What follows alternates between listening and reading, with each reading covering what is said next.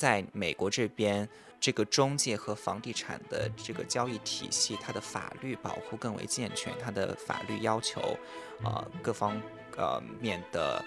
这个制度也是更为严格一些。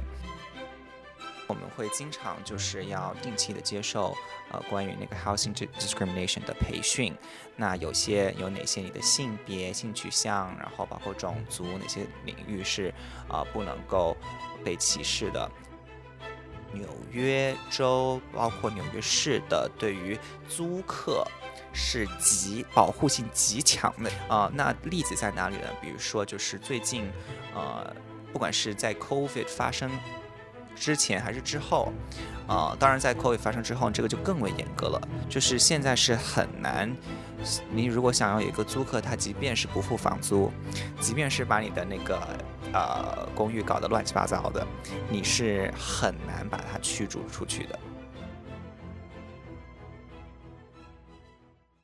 大家好，我是 Liz，欢迎收听新一期播客。今天的嘉宾是嘉豪，他是我播客开播以来的第一位男嘉宾，目前在美国纽约做房产中介。以前一直是一个大学霸，别人家里的孩子。欢迎嘉豪，谢谢 Liz。其实我觉得也是，刚才对我的那个也是一个过誉了。我就是一个很普通的人。呃，对，大家好，我是呃嘉豪。然后大家好像一般都称呼我的英文名 Nathan。然后呢，我现在是在纽约生活工作，现在的职业呢是做纽约的房产中介。我们很多人对中国的房产中介会比较熟悉，知道中国的房产中。介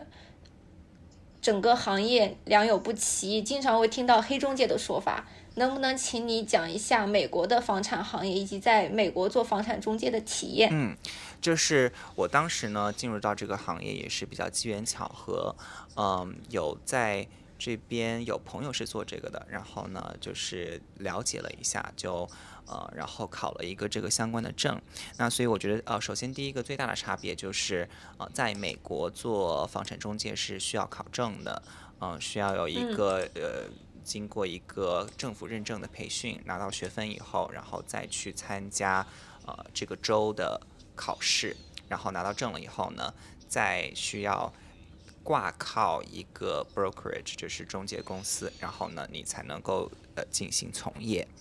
呃，嗯，包括每个州它的那个认证标准也是不一样的。呃，纽约州和有一些州呢，它是有那个相互认证的。呃，但是比如说像佛罗里达这些，你可能还要重新再去考一个证。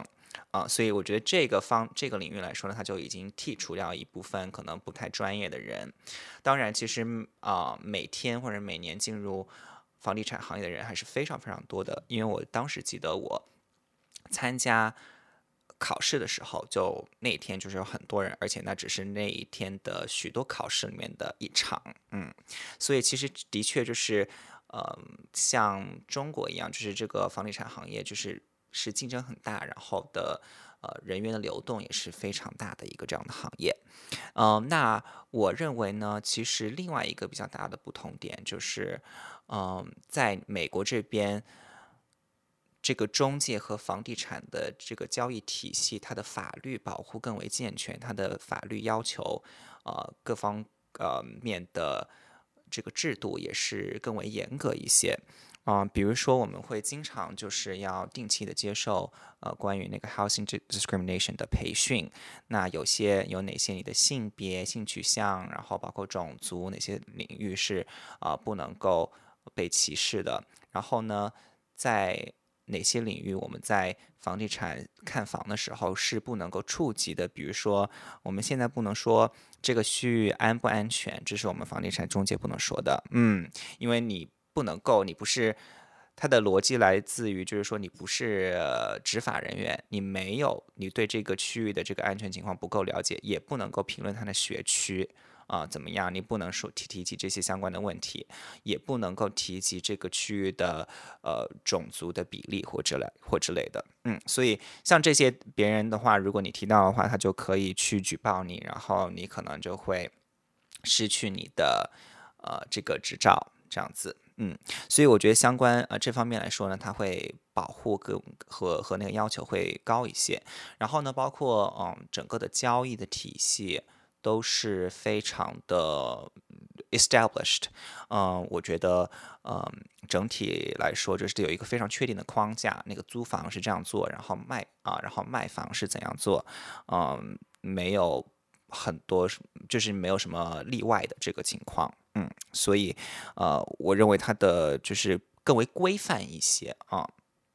然后你刚刚讲的那些点，我觉得很有意思，因为在中国做房产中介不太会涉及到说你需要了解那么多法律还有伦理道德相关的知识，你大概就告诉客户这个房子它的朝向，然后里面有几个房间，住的舒不舒服，交通便不便利，是不是学区房，安不安全，这些都会讲到。但是在美国好像是不可以去讲这些的，对，就只能讲基本的房子的介绍，对，只能就是讲。关于这个房子本身的东西，对，呃，就是像关于什么学区房啊，什么这个区域安不安全，这些是不能够碰的，对，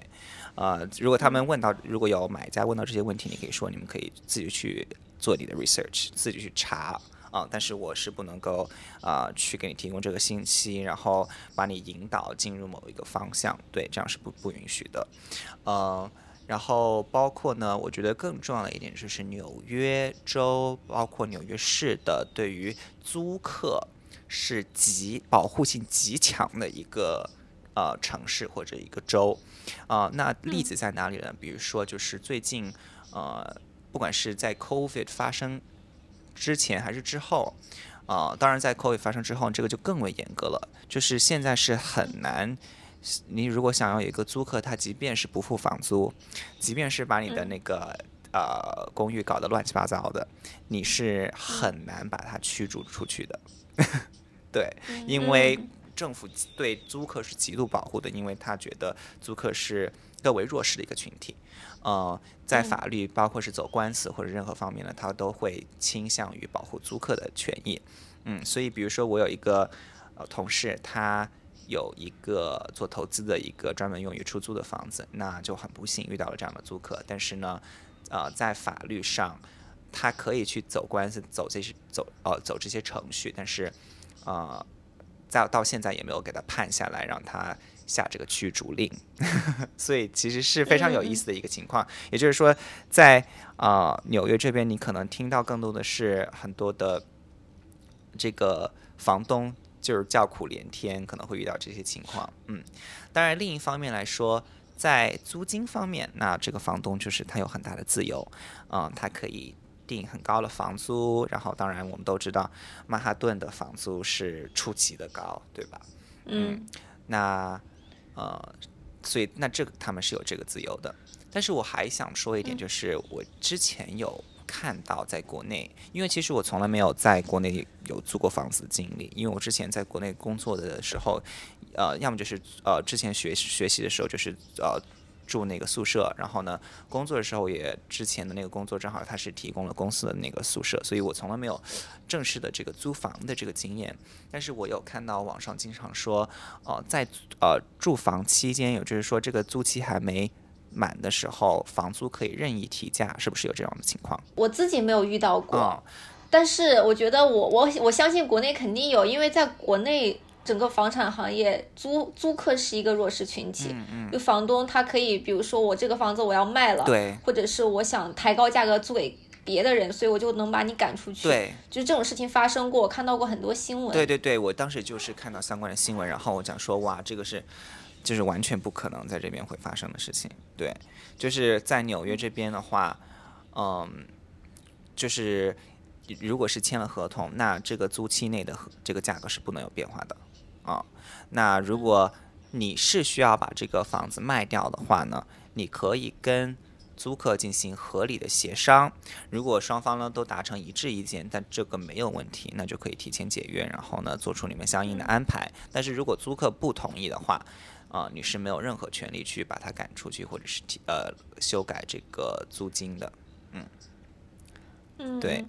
嗯，所以对，即便是就是包括现在啊，租客赖着不走，或者是欠着房租不交，嗯，在最近呢，在纽约也是政府推出了相关的呃新冠疫情的救助计划，嗯，如果是真的是因为工作原因交不起房租的话，可以提交相关的申请，然后政府会。呃，进行拨款。那我们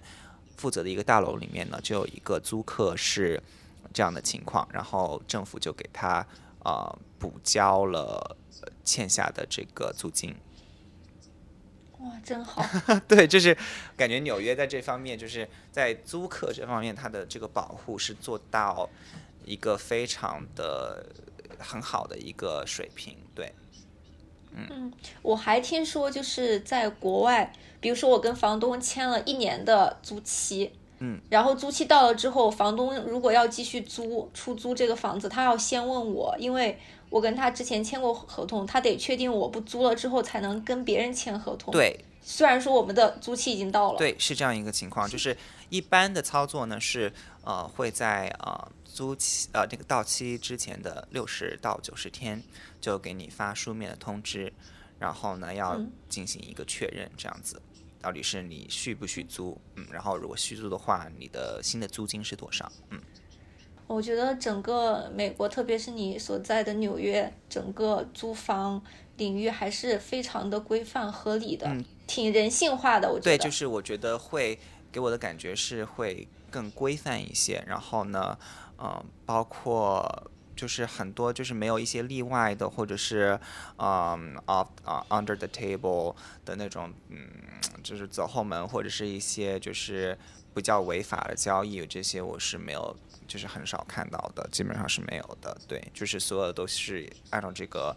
一个制定的既定的这个程序来走，感觉。还有一个大家可能会比较感兴趣的话题，就是在美国做房产中介，他的工作时长啊、工作排班啊、工资水平如何？因为在国内中介。听说旱的旱死，老的老死，就是要根据你可能你卖的房子卖了一一栋别墅，那你的佣金很高，你可能十年都不用工作了。但有的人就可能打工人嘛，没有卖出去房子，那每个月就拿几千块钱，在北上广深的话也是很难维持生活的。对，其实在美国是什么情况？其实，在这个方面，我我倒是觉得这个是一致的。嗯，因为在呃。美国这边房地产中介，它也是归属于 independent contractor 独立承包商，它是属于自由职业啊。那你的呃是基一般是没有基本薪资的嗯。然后呢，你挂靠的这个中介，你跟他不是呃，你挂靠的这个中介公司，你跟他不是一个呃雇佣关系，而是一个对，就是你是一个。呃，自由职业的这个关系，对，呃，对，的确就是它是一个全凭业业绩和客源房源的一个行业，嗯，收入可以是一分钱也不进账，也可以是呃千万、百万、千万的都有，嗯，那我就给大家说一说我呃最近的这我现在的这个情况，嗯，首先说一下这个整个行业的情况。呃，以我们的公司 Cochrane 为例，Cochrane 呢是在呃纽约，一般是排名前三，就是一直在这个里面，要么就是第一，要么是第二，要么第三的这样一个徘徊的这样一个公司。啊，主要就是讲了它的这个总的销售成交量。嗯，呃，那我们这个团队呢是大概年成交量是在呃一千五百万。美金左右，就是所销售的这个房屋，其实并不是很多，因为你如果每个如果是一室一厅算这种，嗯，八十九十万、一百万，或者是在布鲁克林的一些嗯 house 别墅那种算一百五十万左右的话，其实每年成交量也就是大概十十几个、十到十几个呃这样的公寓或者是房子这样单位。呃，其实是我个人认为呢，就是城市的来说不算特别多，呃，但是呢，我们也可以排到呃公司的这个团队这个销量里面的就是前二十五名。那我们是在布鲁克林和皇后区的这个前二十五名。那要知道，我们公司在这两个区的这个经济和经济团队是大概有八百多个。对所以可想而知，就是你是不是真的有很多人是可能真的是分文无收的？确实是有，对吧？就是你想说在排行榜之外的那些，他们对到底是一个怎样的成交量？嗯嗯，当然，然后在排排在我们之上的呢，比如说呃前一名、前前一名、前两名的，啊，那些就是成交量是在呃几亿美元左右。对，那这样相当于是翻了一个乘乘以十，翻了一个数量级这样子。对，对，嗯，呃，对，所以是这样一个水平，所以的确就是参差是很大的。然后我个人的收入而言，呃，我之前前一阵子我刚才在那个小红书上书上发了一个呃一个这个小视频，然后其实收入是这样分的，如果是呃租房子的话呢，你拿到的佣金就是呃这个。一个月的月租，嗯，他可能是房东给，可能是租客给，呃，如果是销售的话呢，他是拿到呃总总佣金是合同价格的百分之五到百分之六，但是呢，一般是由买方中介和卖方中介分摊，所以呢，你可能是拿到百分之二点五到百分之三，然后当然，如果在呃一些情况下，就是买方没有。呃，中介的话呢，那卖方中介就可以拿到全部的百分之五到百分之六，所以大家可以就是就通过这个公式就可以算得出这个房子卖出去你就可以赚多少钱。当然这是你的净收入，呃，这是你的毛收入，对吧？是呃，还这是其中就要扣扣除一部分你要税的，对，要交的税。然后呢，还有一部分是公司要拿。拿去的提成，对，那公司一般是拿多少呢？我这个团队一般是百分之三十，然后有些新手呢，他进来他拿的比例就会比较大，要拿百分之五十，可能你一半的都会要拿掉，所以你这样算下来，就是说，嗯，就没有那么可观了。嗯，我个人是去年是在十几万左右，呃，但是我有知道有。嗯，那种天天就是在外面跑的，做的很勤奋的，他可以呃拿到呃二十到三十万。当然，那些明星经纪团队呢，他们可能每一个公寓或者是每一个房子，他们的价格就是在你 know 呃五百到十十十一千万左右。那他们的嗯年收入可能可以达到五十万到百万以上。嗯嗯。听你这么讲，是不是公司或者团队的作用要大于个人的能力啊？就比如你一开始就加入了一个很很好的一个团队，一个很出名的公司，嗯，那你本人其实不需要怎么努力，很多名人来找你买房的话，你就直接做收，做着收钱就好了。对，我觉得就是，呃，我个人而言呢，就是说，我觉得这个行业主要就是看两方面，一个是你有没有客源，就是你有没有买家，有没有，嗯。你的租客有没有客源？第二个就是房源，你有没有房子你可以租出去？有没有房子你可以呃卖出去的？呃，就是这两方面。呃，如果你的两方面都这两方面都不太有的话呢，你可以说加入一些团队，然后这些团队它本身已经有房源客源，那你需要去做的呢，就是做一个执行的工作，比如说就是去带别人看房，然后做一些呃呃行政方面的。呃，报销啊，什么这些的操作，那这些就可以你来做。那我在我的团队呢，主要是承担这样一个的角色。当然，我在我的团队，因为我的上司是比较 放手让我来做的，所以其实基本上我是很多东西都是我来做，包括一个房子就是。呃，拍照、视频，然后写文案，然后发到网上去，然后做更新，然后就是呃发邮发那种广告性的邮件，然后就是嗯排那个呃看房的那个日程安排，然后到时候具体去看房，然后别人有兴趣了，然后再做这个嗯。签约，然后呢，就是做谈判，这些全部 就是全程，我都是很大部分在参与啊。当然，你说是不是每个人就是是不是想加入一个经就是明星经纪团队，那你就嗯很多东西就是已经到手了，是不是？那别人也会说，你没有资历、没有能力，你凭什么可以加入到明星经纪团队？是不是？他也会要需要看，像真正明星的那种经纪团队，他是会对你个人有一些要求的。比如说，你能够给这个团队带来什么？你自己有一些什么样的客源和房源？那我觉得，在这个行业，其实最吃香的是那些家里本来就已经比较富裕的人，那他可能本来就是已经在这个圈层，他的关系就可以打得比较开。嗯，当然不是绝对。我觉得，嗯，在这个行业，就是，嗯，你如果是真的想用心去做，想努力去做，就是没有资源、没有背景也是可以做成的。嗯，那你在做房产中介的过程中，有没有什么有意思的事情，或者说让你印象非常深刻的一些事情呢？具体的我可能想不太起来，但是我觉得这个行业它的一个比较。有意思的一点就是说，你可以看到很多不不同的房子，呃，了解这个市面上各种各样的房型，然后，嗯，在你带带领你的买家去看一些看一些房子找房的时候，仿佛你也是参与，好像是你是给自己买房一样，就是也可以有这种，嗯，有一有有有这种成就感，然后。嗯，看到不一样的那些美房，或者是一些很好的、很美的那种呃 neighborhood，你会觉得啊，这是非常享受。嗯，然后帮客户最终能够找到合适的房子，特别是那种嗯，做呃帮帮一个客户帮他成功的找到房子，然后他推荐他的朋友来找你的时候，我觉得这个是最有成就感的一件事情。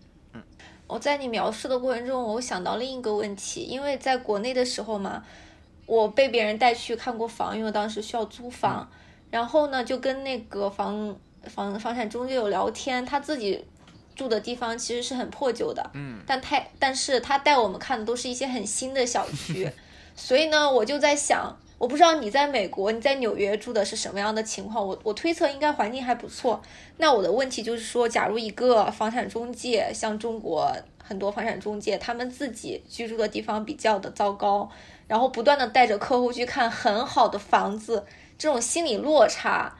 会不会有这种心理落差呢？我想，我想应该是会有的。呃，我个人住的就是这个还比较不错，因为我有另一半，他有。收入还比较不错，就是我们两个，嗯，现在情况还行，但是，呃，我们也是，就是也没有说租特别豪华，但是就是租的比较中等的这种，嗯，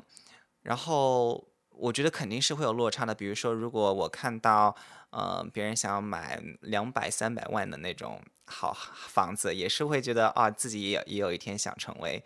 呃，一份子，嗯，但是但是我觉得。嗯，因为这你会觉得这是经手你经手的一个交易啊，那最终是你来做成的，嗯，可能会觉得从这个方面也会得到一定的满足感和一种补偿的感觉。嗯，下面一个话题是跟专业相关，专业跟职业，嗯，就是一般来说学文科的人最终找到的工作很难跟自己本专业相关，比如说我，比如说你，你从北外高翻毕业，嗯，现在的职业是房产。房产中介跟当初学的专业似乎没有太大的关系，你觉得这是一种遗憾吗？嗯，其实我觉得是有一些遗憾的，嗯，但是怎么说呢？如果我没有找到，我没有读这个专业的话呢，我就当时不可能找到让我出国来工作的这样一个呃公司，对，也不会找到当时当初的那个工作，就没有机会跑到美国这边来。所以，呃，你可能我现在。这个心态就是觉得，不不要认为你做的很多东西是无用功，其实它每一步都造就了就是今天的你这个自己。如果我过去没有读没有读翻译或者英语没有这么好的话，可能今天也不会是就是到今天这个阶段。对，嗯，包括呢，就是说翻译这个东西，它其实是在嗯，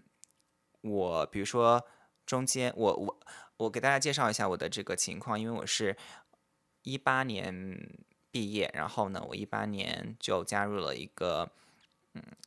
国内的公司，然后是在美国它的办事处这边的工作，然后是做呃董事长的翻译跟助理这样子，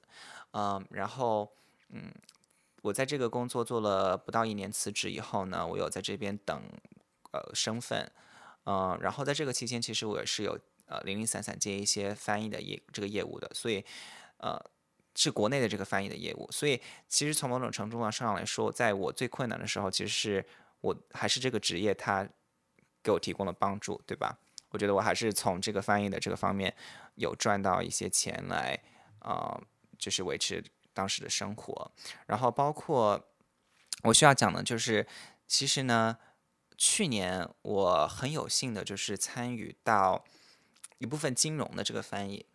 啊，因为当时是在二零二一年，呃。初的时候，二零二一年对，二零二一年初的时候呢，正好有看到，嗯，高盛这边有招一个金融的翻译，主要是翻译他们的嗯财报或者是那些他们的财报研究之类的股有个股研究。然后，嗯，其实我当时是没有金融太多这个财报方面的这个翻译背景。